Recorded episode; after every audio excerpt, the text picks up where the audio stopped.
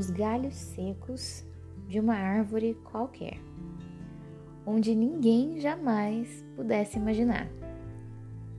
O Criador vê uma flor a brotar.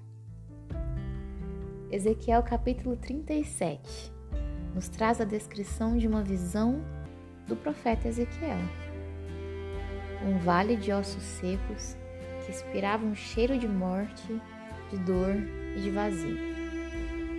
Diante desse cenário horroroso, o Senhor ordena ao profeta que ore sobre os ossos secos e assim prometer a vida em contrapartida da morte, renovo no fim. Do versículo 13 em diante, Deus sela sua promessa naquela visão, dizendo que colocaria sobre eles os ossos, o seu espírito, e eles viveriam e se estabeleceriam em suas terras. E o mais importante, saberiam que Ele era o Senhor. Essa promessa dizia sobre a vida e como seria o povo de Israel. E além de provar sobre o cuidado do Senhor, essa promessa também trazia um vislumbre sobre Cristo, sobre a ressurreição, sobre o renovo que Deus poderia trazer a seu povo. Mas hoje eu quero te perguntar: por quantos vales de ossos secos você tem passado? Ou melhor, quais são os seus vales. Todos nós já passamos por alguns deles.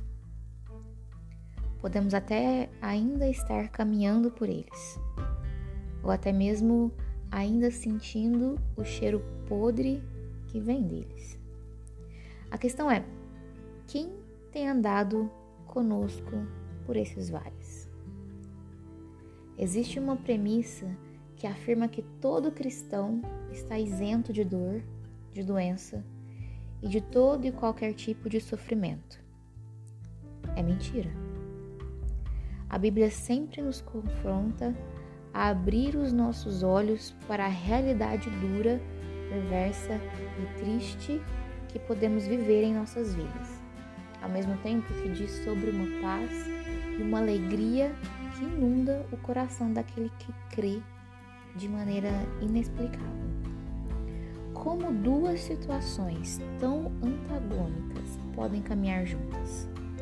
Como eu posso sorrir caminhando em meio à podridão? Só existe uma resposta para isso: Jesus Cristo. Mas se você está aqui, provavelmente já sabe disso.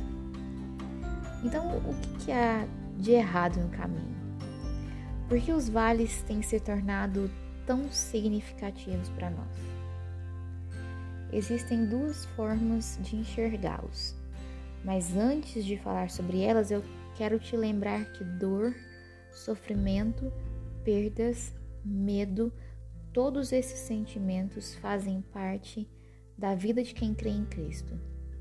Eles são importantes, merecem ser sentidos, porque são neles que Deus molda nosso caráter e nos aproxima dele. Uma forma comum de olhar para os vales é como vítima. Pobre de mim, não merecia passar por esse lugar. Prestei tanta atenção no meu caminho e ainda assim vim parar aqui. Pobre de mim. O grande problema disso é que nossos olhos ficam tão fixos nas condições do vale que não percebemos que dali uma flor pode brotar. Fechamos os nossos olhos para Jesus e simplesmente esquecemos de quem Ele é. A segunda forma de passar pelos vales ou de olhar para eles é mesmo no caos compreender que o mesmo Jesus que multiplicou os pães e os peixes, que fez um cego ver, que venceu a morte, é o que caminha conosco. É o que nos toma pela mão, como um pai carinhoso que ajuda o filho a andar quando o caminho é tortuoso. Há pedras, há desníveis, há quedas no meio do caminho, mas ele sempre está ali pronto para nos socorrer.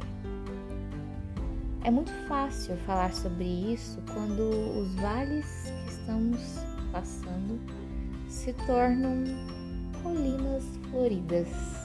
Sim, mas talvez seja a hora de entendermos de uma vez por todas que o Deus que servimos nos promete sua constante presença, que nos permite continuar vivendo, crendo e caminhando, certos de que, mesmo nos ossos secos, Ele é a imagem de Deus, o poder restaurador que sempre faz brotar. Não sei quais são os seus vales: doença, medo, decepções, questões financeiras, luto.